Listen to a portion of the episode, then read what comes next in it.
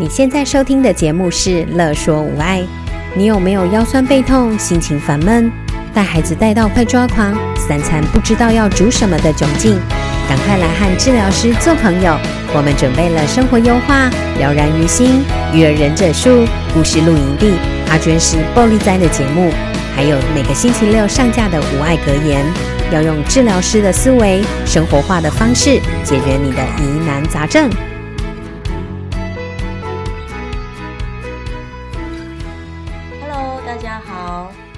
我是语言治疗师邱诗涵，小朋友会叫我邱邱老师。欢迎来到了然于心。上一集的了然于心有分享到，要让孩子能够稳定仿说的三个先备基础力。第一个是引起孩子的动机，第二个专注不急躁，第三个是练习让孩子配合回应大人。那当孩子有了三个先辈的基础力之后，进阶带孩子开口仿说，大人才会更省力，而且更成效满满哦。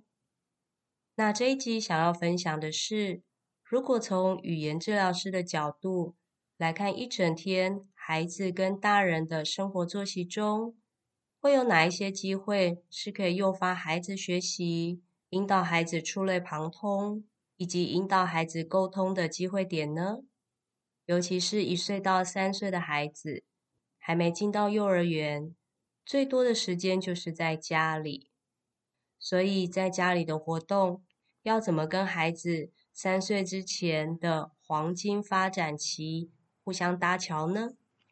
所以孩子的作息，起床了之后会喝奶奶，然后开始去找东西玩。或者是大人会带他出去散步，那回到家里大概中午了，妈妈在准备午餐，就会一起吃午餐，或者是下午一起午睡，然后再玩游戏一下，然后进行晚餐时间，然后洗澡，然后玩游戏，再来睡觉。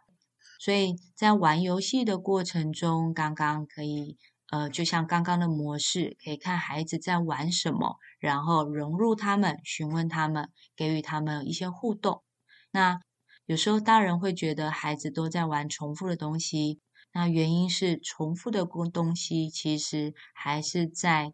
小孩的大脑神经里面不断的进行一些刻画的过程。所以，当孩子还不会腻的时候，就代表，哎，孩子还是在这个活动觉得很有趣，还是有他想要学的东西。那大人这个时候就，呃，可以耐下性子，持续的跟孩子进行他们有兴趣的游戏，或者是还，呃，大人可以创造出不同的玩法，比如说车子溜溜溜，那不然就是车子过山洞。那不然车子就是放在肩膀上面，往下溜到手掌，吼，高到低，吼，等等。那不然就是车子排队，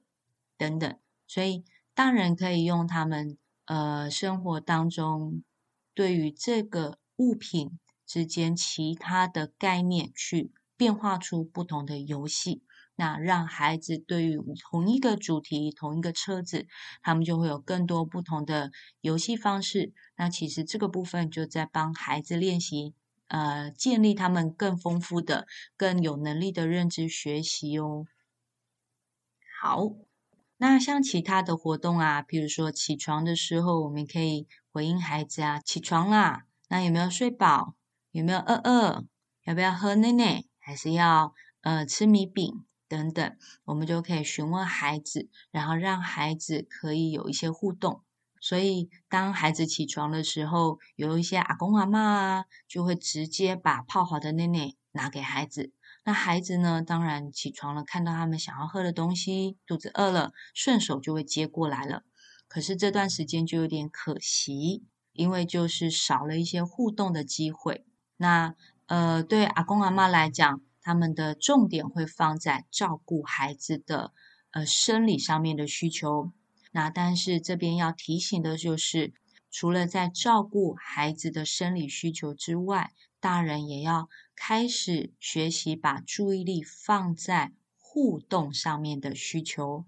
那所谓的互动，一定会问候一下、聊天一下，吼，五四三一下啊，吼，那所以对小孩来讲，他也是可以从大人五四三的过程，慢慢的去建立人际的互动方式哦。好，所以当起床了，喝奶奶了，喝完了之后，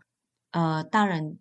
一开始一定大部分都会陪在孩子旁边，然后呃看着孩子喝完奶奶。所以当喝完了之后，如果孩子没有什么反应的时候，大人可以主动伸出手。然后跟他讲说：“你喝完啦，那奶瓶给妈妈，给爸爸，好。然后让孩子知道说：哦，喝完了，下一步东西要给大人，好。然后大人先伸出手，但是先不从孩子手上拿走奶瓶哦，而是先伸出手做一个要的动作，因为这样子孩子才会建立要这个手势，之后就可以让孩子去学习运用这个手势。”然后换孩子能够伸出手跟大人比出这个动作要，然后呃看孩子是要饼干还是要车子还是要什么东西吼。那这样子手势就是孩子在说话之前的一个学习的模式哦。那个模式我们称为就是呃在学语言之前的手势动作，它也是一个符号概念，手势动作的符号。那所以。大人可以先伸出手，比一个要的动作，然后引导孩子把他手上的东西拿给爸爸或妈妈，然后大人就可以持续的跟孩子讲话。哦，喝完了，对，给妈妈，妈妈去洗一洗，然后妈妈就可以比一比厨房，然后哗啦哗啦，然后做洗奶瓶的动作，甚至。妈妈讲完，我们要去洗一洗，走，那你跟妈妈去，走，我们去洗奶瓶。这段时间其实孩子喝饱了，会蛮好带的哦，因为会有一点晃神晃神，所以大人把他抱去什么地方，其实孩子就会跟着去什么地方。所以大人带着孩子一起去做简单的家事，让孩子在旁边看着，其实就是带着孩子融入。生活中大人做家事的习惯了，所以有时候常常会听到爸爸妈妈说，孩子只有兴趣在玩游戏，但是大人做家事的时候，孩子不是很有兴趣。那原因是，呃，从小的时候其实就可以，呃，让孩子去建立或者是融入大人任何任何的作息的步骤，所以做家事在孩子一开始。没有任何建立任何概念的时候，他们也会觉得是好玩的哦。所以我们就抱着孩子到厨房，可以让他坐在琉璃台上面，然后把周围的东西、有危险的物品都稍微清理一下。好，然后就带着孩子跟孩子说：“妈妈洗奶瓶脏脏的，洗干净。然后开水，水哗啦哗啦哗啦，然后冲一冲，咕噜咕噜咕噜咕噜。”倒掉，哗啦，再一次，然后水冲一冲，哗啦哗啦哗啦，然后妈妈就可以摇一摇那个手边的奶瓶，然后再倒掉。所以这样子重复的步骤，其实就可以让孩子听到水的声音，看到你怎么开水龙头，然后看到你洗奶瓶的步骤：先打开奶嘴盖，然后装水，然后洗干净，倒掉。所以这样子的步骤，其实会建立到孩子在更大的时候，他们也要发展出一件事情的前后步骤的那个认知时间概念。那呃，这个能力大概是在四岁、三岁半、四岁的时候，孩子就会开始，大人就会，老师就会问他，所以你洗澡的时候是要先冲水还是先脱衣服？好这样子先后的概念，其实就在妈妈在洗奶瓶的时候被孩子建立起来喽。他会知道说，哦，做每一件事情都有一些先后的步骤，所以重复刚刚的洗奶瓶的动作啊，其实下一回合的时候，呃，妈妈可以带着孩子，然后让孩子去帮你做一些些呃简单的活动，譬如说在洗奶瓶的过程，你可以。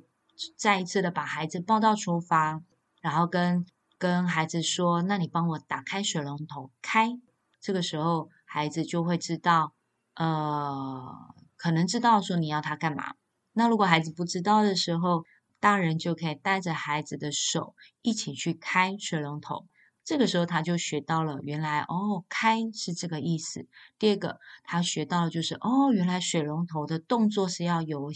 这里往上搬，或者是由这边往右转。他们就学到了一些所谓的感统的过程中，孩子精细动作的操作。那在他们的认知上面，又也会学到哦，一个东西它有不同的动作的方式，所以。下一次他们可能看到长得很类似的东西，他们也会由下往上搬搬看，他们会从左往右转转看哦，因为就是在学，呃，就是在做家事的过程中，他们看过妈妈这样子做，所以他们也就学习进来了，所以他们的解决问题的能力就被发展出来了。好，所以。呃，类似像刚刚喝完奶奶，进一步的洗奶奶，洗完奶瓶了之后，把奶瓶放到固定的地方去晾干，那也可以让孩子建立每一个物品都有它归属的位置。因为接下来也是大概三岁、四岁那一段过程，老师就会习惯问孩子说：“所以马桶放在哪里？浴室。”那所以，呃，筷子会放在哪里？厨房，他们会知道每一个物品都有每一个固定会放的位置。那这个时候，所谓的认知就是物品跟它的空间方位之间的结合了。好，所以，呃，其实我们做的每一个活动，其实都会帮助孩子建立他之后。年纪越来越大，他发展更高阶层、更高层次的认知能力，他的专注能力、他的语言能力、他的互动能力、他的心智能力、他的情绪能力，都是在从小我们任何生活作息的过程中去一点一滴，让他的大脑神经有受到刺激、有受到回馈、有受到刺激、有进行配对，不断不断的重复哦。好，所以。还是再次强调，就是跟孩子之间的互动是很重要的。嗯，好，那喝完奶奶，孩子去玩玩具啦。那当然就把孩子抱到一个固定的地方。那那个固定的地方呢，也是从小建立起来，让孩子习惯玩玩具，就是在这个地方，可能就是在呃这个这一块的范围内，或者就是在这一块的巧拼坐垫上面，好、地垫上面。让孩子习惯在这个空间玩玩具，那久了，我们下一次就可以说：“走，我们去客厅玩玩具。”哦，客厅，孩子就会连接到我以前常常去的地方，这样子他就听得懂什么叫客厅，或者是他就听得懂什么叫房间。那这样子，他们的空间词汇的理解就被发展出来了。那在玩游戏的过程中呢，大人可以拿一些适合孩子这个阶段他们有兴趣的、他们了解的、看得懂的游戏，然后跟孩子互动。所以一开始可以玩给他们看啊，让他们知道玩具可以按一按、转一转、敲一敲。然后当你做了这样子的敲一敲、玩一转一转、按一按的刺激之后，就会有个回馈跑出来。那其实就是玩游戏的重要性，就是在建立孩子大脑神经里面对于刺激反应这样子的配对能力。那就是我们认知活动上面一直在强调孩子要发展出来的技能。所以在玩游戏的过程中，其实陪孩子玩游戏就是在引导他们的能力越来越好的过程哦。好，所以。呃，当孩子在玩的时候，就可以有一些回应。你在玩什么？车子啊，咻！然后多一些撞声词，多一些拟声词，然后让孩子可以听你的声音，然后有兴趣的、持续的、有兴趣的在大人身上，然后也有兴趣的在这些玩具上面。那进一步的。久了之后，孩子诶已经知道接下来坐席会玩玩具了。那大人就可以把两个玩具拿出来，让孩子二选一，让孩子习惯进行选择的这样子的能力发展出来。所以可以一个车子，一个狗狗，或者一个切水果，一个触觉书，哈，让孩子做选择。然后让孩子能够发展出配合回应的这个能力。所以当东西拿出来，你问小朋友说：“你要什么？”狗狗，然后把狗狗再放到前面孩孩子前面，这样摇一摇，晃一晃，让他知道说妈妈现在讲的是就是这个东西。然后或者是还是你要车子，那就把车子放到孩子前面摇一摇，让孩子知道哦，车子就是现在妈妈手上晃的这个物品。那你要什么？然后带着孩子能够用一根手指头比，比出他现在想要的东西，或者是孩子他会自然而然就是反射性的他会去拿他要的东西，所以妈妈就可以哦，你要狗狗哦，要要要狗狗。在这一段回应的过程中，大人就可以先建立一个词汇命名的概念。让孩子持续重复不断的听一个东西的名字，比如说要要要狗狗狗狗嗷嗷狗狗。所以当这段过程中，孩子就会一直重复听你发的声音，眼睛也会去看到你的表情、你的嘴巴，哦，然后这样子一直呃配对起来，他们就会知道狗狗是这个东西。要是什么意思？那进一步呢？大人也可以带着孩子做一些手势啊，吼！当你要的时候，可以把他习惯去抓东西的那只手，它翻过来，让他的手掌心向上，那就是一个要的动作。或者是大人在问小朋友说：“那你要不要？”然后大人下接下来，他的手就可以放在孩子的头上。协助孩子做点点头的动作，然后大人同步也点点头，所以让孩子知道哦，要这个也是要的意思哦。然后或者是大人可以引导孩子，呃，把他伸出来要抓玩具的手变成食指伸出来，其他手指头收起来，这种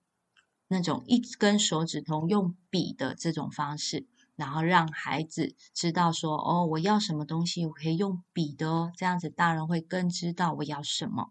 所以在这段过程中，其实就是在建立孩子怎么样去回应大人的要求，回应大人的问题。那一开始孩子一定茫茫然不懂，所以就有点呆呆的坐在那边。所以大人接下来就会。用刚刚说的方式引导孩子做一些要的动作，要的点头，或者是比一些手势，或者是一直大人说要要要，然后稍微碰一下孩子的嘴唇，让孩子知道说，哎，你要不要试试看发一些声音给我听？好，那这样子的引导过程，不管是动作的引导啊，声音的引导啊，其实我们在引导的过程。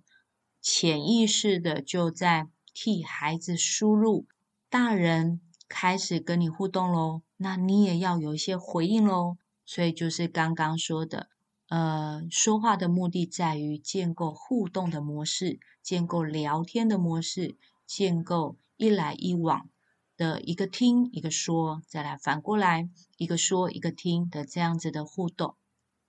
好。所以，从玩游戏的过程就可以这样子去引导孩子。那玩一玩，妈妈就可能去备餐，吼，午餐时间到了，所以就会呃跟着孩子一起吃，或者是先喂孩子吃饭。那吃饭的过程呢，可能大部分就会是着重在吃完了，你吃完了吗？好，再下一口。吃完了吗？哦，再下一口。会着重在他吃了什么，吃的量多不多。然后大概吃的时间花了多久的时间？那这个部分呢，如果以互动的导向来看的话，就会是，呃，在吃饭的过程中，大人可以把孩子放在呃吃饭的椅子、餐椅上面之后，固定好了之后，然后让孩子也练习等待。刚刚讲的孩子能够专注等待，不急躁，所以当孩子被放在椅子上面的时候，也不需要马上喂哦。妈妈可以同步的再做一些些动作，譬如说用汤匙把饭菜舀到碗里面，然后孩子一方面就可以观察大人在做什么，一方面也是在练习孩子，他不会立刻满足他的需求。因为可能被放到餐椅上面之后，看到了食物，闻到了食物，会刺激孩子的生理，开始觉得有饿了，所以他们开始急啦，好饿好饿，你赶快给我吃，可能就会开始该该叫啊，甚至开始哭啊这些。那大人这个时候要知道哦，就是孩子的本本能生理反应已经被启动了。但是以互动的角度，就要让孩子开始练习。等一下，等一下，可能从一开始等十秒钟，你再喂他开始吃饭，慢慢渐进式的可以等三十秒，等一分钟。那等待的过程呢？因为孩子慢慢的被练习可以等待了，所以他们其实就哭闹的强度就会降低了。他们开始会发现，诶，在等待的过程中，其实妈妈都很忙诶。他在忙忙什么？然后好像还蛮有趣的，所以这段过程呢，让孩子练习等待。那第二个重点就是，大人在互动的这一个层次上面，在备餐、喂吃饭的过程中，也要跟孩子互动哦。当然，自导自演、自演自自导自演、自言自语的这个能力又要开始重新发展出来了。所以呢，大人就要呃看着。桌上的东西啊，然后就会跟孩子玩啊，说话啊，吼，说，呃，我们要妈妈了，我们要吃饭了，饭饭饭饭，哇，饭饭哦，饭饭羞羞，烫烫的，吹一吹，呼呼呼呼，啊，那吃饭饭，那还有嘞，我们要吃什么？哇，是菜菜，是菇菇，是红萝卜，是肉肉，啊啊啊，摇一摇，哇，肉肉诶，哎呦。肉肉湿湿的啊，赶快啊！嗯，菜菜长长的啊！嗯，那在这段过程中，大人可以做的就是互动，可以介绍我们等一下要吃的东西啊。那你也可以吃一口，然后再喂孩子。那当然，你吃的时候，那个烤烤烤咬食物的声音，你的表情，你的你的嗯肢体动作，都要让孩子觉得，诶，吃饭好像。也像玩玩具一样，还蛮有趣的，好像在看戏一样，也蛮有趣的。所以一方面，他们就会知道吃饭的时候，妈妈都会做哪一些步骤。那再来，他会听到妈妈在介绍吃饭过程中所有东西的名字。那进一步的，大人也可以引导孩子吃饭的时候要拿的东西啊，汤匙，我的汤匙嘞，我要摇一摇。我的汤匙嘞，舀饭的汤匙嘞，啊，找到了，汤匙，汤匙，所以也可以制造一个机会，故意东西先不要拿齐，不要备齐，然后这个时候少一样，那个时候少一样，再把东西拿出来，让孩子知道说，哦，原来还少了一个东西，哦，原来少的是这个，所以让孩子有不同的刺激进来，好。所以在午餐吃饭的时间，也可以做一些这样子的互动。那过程中当然也可以询问啦。那你现在要吃什么？你要肉肉还是菜菜？然后一样把两个东西拿到孩子的面前，然后让孩子去选择。好，所以这样子的互动又回复到了刚刚，我们大人要先主动的去跟孩子互动，让孩子习惯互动的过程是什么感觉。然后引导孩子能够回应，能够用动作回应，能够用声音回应。那重复的、不断的制造这样子的回应的机会，让孩子学习到哦，我要习惯跟大人回应。这样子，孩子自然而然，当他能力更好了，他的听觉能力更好，他的大脑神经发展更好，那他的呃嘴巴肌肉动作更好。他的能力更好了之后，他的回应的方式就会越来越好了。他可能开始可以说，从会从啊代表要的意思开始进阶到他真的可以讲要这个词汇。好、哦，那所以对孩子来讲，呃，他可能从一开始搞不清楚，然后慢慢的开始知道说，诶，他手要伸出一根手指头来比东西，或者是他要把手翻过来，手掌心向上。然后开始做一些要的动作，那这样子的回应方式对孩子来讲，都会是在为这些孩子之后发展出习惯说话、的这个概念里面做铺路哦，吼，因为他们从简单的开始知道怎么回应，慢慢的也就习惯要回应大人，之后就会开始习惯用动作回应大人，进一步的就是习惯用声音回应大人，再下一步就是习惯用词汇回应大人，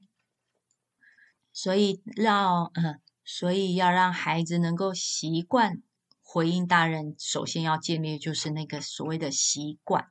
那那个习惯的养成呢，就是在生活作息过程中，让孩子一点一滴的重复不断的一个同样的模式，让孩子知道他要怎么应对，要怎么互动。好，那就是怎么样建立一个沟通互动的习惯。那再来午餐之后会进行午睡啊。午睡之后，当然我们也会带着孩子说：“那哦，当然收拾碗盘、啊，有一些危险的，当然就大人自己做。但但是一些简单的，譬如说收收放冰箱，我们可以在大呃小孩有视线的范围内，然后引导孩子去观察妈妈现在走到冰箱前面，开门放进去，所以孩子的认知上面就会建立。”菜呀、食物啊，要放在冰箱里面，他们就会建立什么叫做冰箱的概念。好，那甚至呃，一样带着孩子抱孩子坐在琉璃台上面，然后让孩子看一开始洗碗的过程。那当然，孩子可能看不久啊，所以他们他们一开始有兴趣，或者是后面就会开始欧贝珍啊，吼。这个时候，大人就会怕危险，所以当然接下来就可以把孩子抱离开厨房，让他们回到你觉得安全的空间里面，让他们自己玩游戏。哦，所以对孩子来说，带着孩子参与大人所有的活动作息都是很重要的哦。那大人可以拿捏的分寸，就是孩子参与的部分。是我们活动里面比较安全的部分，比较简单的部分，但是一样引导孩子一起参与。那我们可以拿捏的部分是带着孩子参与的时间。所以当孩子一开始还稳定的下来，可以看、可以观察的时候，当然就不要放过，不要错过这很好的那个引导机会。但是你会发现，当孩子开始躁动的时候，开始不受控了。这样子，大人没有办法一边做家事一边关注孩子。这个时候呢，就可以带着孩子离开原本我们一起参与的活动，让孩子回到他自己玩游戏的时间跟空间的场所。这样子就可以顾及到两件事情：一个是让孩子呃持续的观察，另外一个部分也可以顾及到孩子的安全性。哦好，那所以呃，喜欢玩呢，然后开始引导孩子睡觉啊，当然就把他抱去，我们去房间，去房间睡觉。那久了之后，孩子就知道哦，房间是这个地方。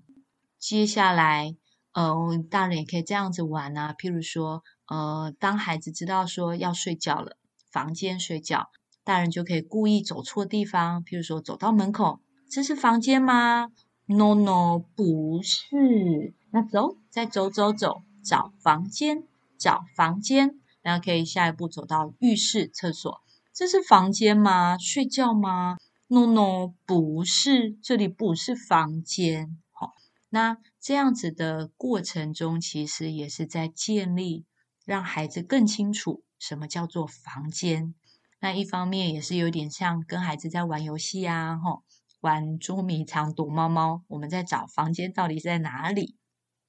那一方面也是让孩子去辨别哦，我以前的所谓的房间都有软软的床，可是这里 no no 不是，妈妈摇头不是房间，然后又带我走到下一个地方，又摇摇头不是房间，最后啊走到了房间，哦，原来房间在这里。所以重复一次、两次、三次、四次、五次、八次，这样子躲猫猫、捉迷藏，房间到底在哪里？下一次大人其实就可以观察喽。孩子很有趣哦。当我们又在重复玩同样的游戏的过程中，下一次孩子就会马上第一时间比你更快有反应哦，他会直接 no no 摇头，而且 no no 这个词这个音叠字的声音还蛮好发的，所以或许小朋友下一次第一时间他就有这个声音出来了，诶，这个时候也就是我们想要孩子学习说话的另外一个词汇发展出来啦。那 no no 其实在注音符号里面就是在练习呢的这个声音，其实对孩子来讲，也就是在为他之后发音发呢的这个声音做铺路啦。好，所以孩子就会更快的去告诉你说 no no，这个不是房间。这个时候你就知道说了，哎，孩子已经学起来了，学起来我们给他的东西已经学起来，到底什么叫房间的概念。所以，可能我们就可以在找一个新的地方。之前我们从来没有走到厨房，说这是房间。那接下来我们可以故意走到厨房，看看孩子是不是真的知道房间到底长怎样。还是我们走到了一个新的地方，我们说这是房间，他也点头。然后那就是发现，哦，原来孩子这个时候认知的概念，对于房间，他只知道门口不叫房间。浴室也不叫房间，但是对于厨房，我们从来没有在这个游戏里面把厨房放进来的这个步骤，但他还没有建立好概念，所以他会以为说，哦，这个叫做房间。那我们大人就可以再一次的 no no，让孩子知道说，哦，原来这个地方也不叫房间。好、哦，好，所以我们在午睡前也可以玩一些这样子简单的游戏啊。那午睡的时候，如果孩子有习惯的被子，我们也可以二选一，跟孩子说：“那你的被被嘞？盖盖，被被要盖盖，你的被被在哪里？”让他们一样有二选一的回应能力。第二个就是大人可以建立孩子的概念，看孩子知不知道他自己的物品是哪一个。所以大人可以拿一件自己的被子，孩子的被子。然后让孩子去做选择，看孩子知不知道他自己的被子是哪一条。如果他知道的话，就代表哎，他其实有把被子的颜色、大小或者是盖的感觉输入进他的脑袋里面，这样子就代表他的认知能力有发展起来哦。好，那午睡的过程中还可以做的事情，譬如说躺在固定的位置啊。这样让孩子知道说，譬如说妈妈固定躺右边，小朋友固定躺左边，那妈妈就可以把左右的这个词汇带进来了。那下一次可能，呃，搞不好可以换一下位置，看看孩子有没有发发现，哎，这今天怎么躺的位置不一样？然后就会知道说，哎，孩子也把日常生活中的空间方位给吸收进来了。所以他会知道，诶，今天躺的位置怎么怪怪的，所以就可以引导孩子去回应说 “no no” 交换，或者是 “no no” 这边，那也可以顺便拍一拍床，让孩子知道什么叫这边或那边的语义的意思。那睡觉的时候还有其他的活动啊，譬如说关灯，比如说放音乐，比如说盖被子，比如说唱儿歌。就是看小朋友从小到大睡觉的时候，大人是怎么样的一个习惯的互动，所以也可以建立这样子的步骤。所以进到房间，选完被子，然后关灯，躺好，唱歌，睡觉。所以下一次这样子，假设这样子的模式建立起来了之后，下一次进到房间，选完被子之后，就可以问问孩子说：“那再来嘞，我们要做什么？”啊，然后比一比电灯的开关，然后引导孩子了解下一个步骤就叫关灯。那这个过程呢，其实就要让孩子练习他的对环境的观察能力啊，让他知道电灯的开关在哪里呀，甚至引导孩子去按呐，让他们建立他们的手部的精细动作的力气，然后甚至是呃让他们知道选完被子之后，下一步是关灯。然后让他们建立活动流程的先后步骤。那同样的，我们在睡觉的这些小插曲的互动，其实都在帮孩子建立他之后更高级、层次的认知发展能力、互动技巧能力、说话能力这些的发展哦。好，那午睡完之后，可能后来他醒啦，可能会吃一下点心啊，或者喝一下牛奶啊。哦，那过程中就可以像刚刚我们早上喝奶奶，或者中午吃饭的过程一样，跟孩子做互动。那可能接下来妈妈就备餐啊，晚餐啊，吼，那一样跟午餐刚刚的活动一样很类似。然后接下来就是洗澡。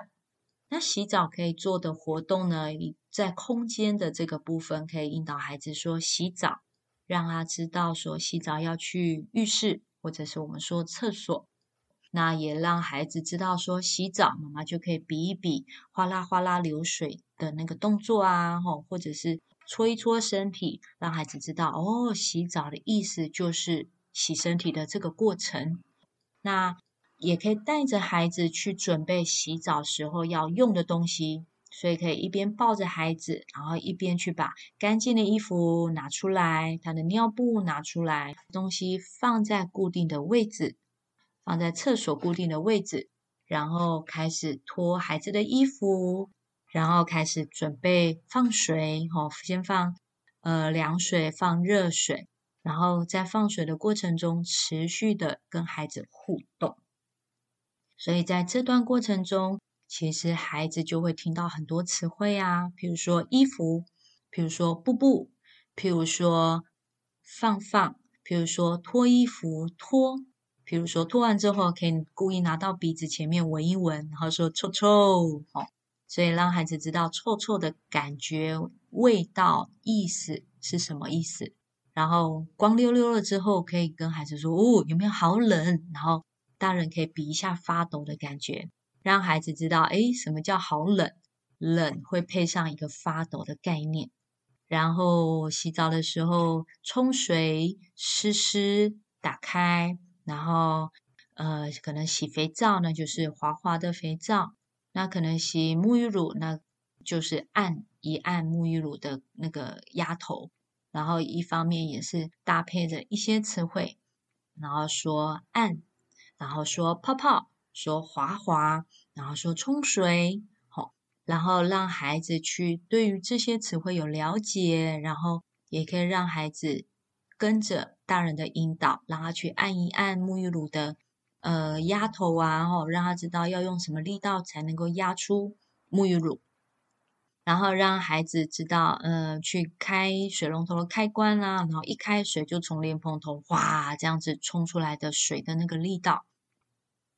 然后也可以，呃，按完沐浴乳之后，拿完肥皂之后搓出泡泡了之后，也可以问孩子，那我们要洗哪里？洗头发，然后就比一比头发。我们洗洗脖子，就比一比脖子，接下来就可以让孩子认识他自己的身体部部位，然后这样子洗完了之后冲水啊，拿毛巾擦干啊，擦一擦啊，搓一搓啊，吼，这些步骤都是可以有词汇进来的，然后包含穿衣服啊，然后穿衣服的动作都是先穿裤子，先穿衣服。还是先从左脚，先从右脚，先从左手，先从右手开始。其实大人慢慢的在跟孩子这样洗澡的过程，也建立一个所谓的 SOP。那这样 SOP 建立完了之后，其实之后孩子在学步骤流程之后，他们就会更有概念，因为他们知道洗澡都是先脱衣服再冲水，那或者是先擦干身体。毛巾先擦干身体，再穿衣服。所以之后，当孩子三四岁开始建立先怎么样，再怎么样的先后概念的时候，他们就会从他们的生活经验去理解哦，所谓这个句型先怎么样，再怎么样，这样子的句型套用在生活里面，就会是这样子的步骤。所以。大人建立的 SOP 步骤，其实对小小年纪的孩子，就是建立固定的生活作息，建立固定的生活习惯，然后建立该有的认知，比如说洗澡就是去哪里，洗澡就是要有沐浴露，就要有肥皂，洗澡就是会脱衣服跟穿衣服这样子的概念。那也是帮孩子在建立抽象词汇，什么叫冷啊？什么叫滑滑啊？什么叫烫烫啊？哦，这些，那也是在建立之后的什么叫左边啊？什么叫右边啊？这些，好，所以对呃孩子他们之后两到三岁、三到四岁，甚至四到五岁，他们需要学习的东西，其实都是从他们一岁多开始生活作息里面，他们慢慢一点一滴累积而来的哦。所以常常会有老师提醒妈妈，嗯，小朋友的认知能力还不够好，所以他的词汇还不懂。所以这句话的意思其实就会反映出来，我们从呃一开始到现在提醒的所谓的认知能力不够好，就是他还搞不清楚我们活动的步骤，他还搞不清楚这个活动要去哪里。他还搞不清楚进行这个活动需要搭配什么样的物品一起进行。当他还搞不清楚的时候，你在吃饭的时候跟他讲拿汤匙嘞，汤匙给老师，他也搞不清楚什么叫汤匙。因为如果在备餐的过程全部都拿好了，直接就喂孩子吃饭了，所以没有这种互动的机会，所以孩子就会眼睛看到的、感受到的就是嘴巴打开，然后。咬一咬吞，嘴巴打开，咬一咬吞。他们的认知世界里面就没有刻意的被强调汤匙是什么，就没有刻意的被强调碗是什么，就没有被刻意的强调饭啊、菜呀、甜甜、辣辣、烫烫是什么意思。所以当他们在学语言的时候，当老师说你帮我拿可以吃的给老师。他们就会听不懂什么叫给予可以吃的，因为在在他们的生活中有很多的生活作息都已经变成太习惯了，太习以为常了。他们没有机会去思考，他们没有机会去观察，他没有他们没有机会去发现错误的地方在哪里。当然，没有错误就不会知道什么叫正确，因为所有东西就变成太习惯化。所以，当他们习惯的过程中，很多小细节其实他们就不会发现，也不会注意哦。哦，好，所以呃，在洗澡的过程中，就可以有刚刚的活动内容，跟着孩子玩。那洗完澡了，可能吃饭、玩玩具、睡觉时间，那可能也会变成呃，爸爸下班回来了，就换爸爸跟孩子互动。那这个时候，如果妈妈忙完家事啊，就可以观察一下，诶，不同的人跟孩子互动，孩子的反应有没有不一样？或者是说，呃，如果当我们没有学习到所谓的跟孩子在生活的过程中要把互动的这个概念加进来，那如果只是单纯的陪孩子玩，单纯的抱他，单纯的。呃，喂他吃零食、吃饼干的过程中，那没有互动的概念进来的时候，孩子学到的东西是什么？那所以大人也可以从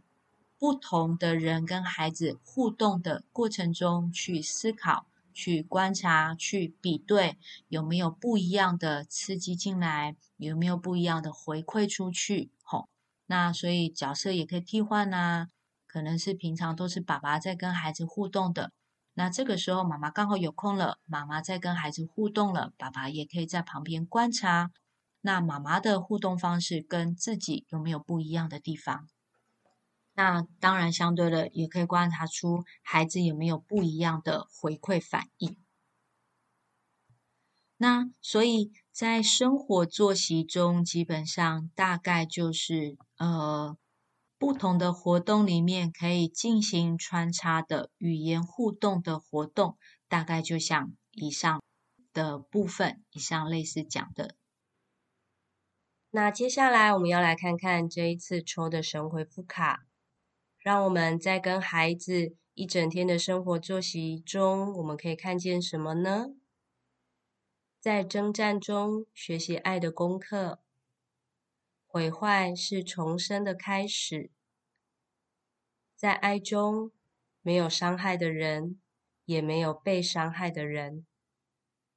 一切都是爱的展现，是亲近的展现。学习一起，我们是谁？那我们今天了然于心的节目就到这边，我们要下次见喽，拜拜。有任何问题、疑难杂症，想和治疗师做朋友，欢迎在 IG、脸书搜寻“乐说无爱”，在粉丝专页中留言给我们或私讯我们哟。喜欢我们的主题，请帮我们按下五颗星，也可以小额赞助支持我们继续做节目哦。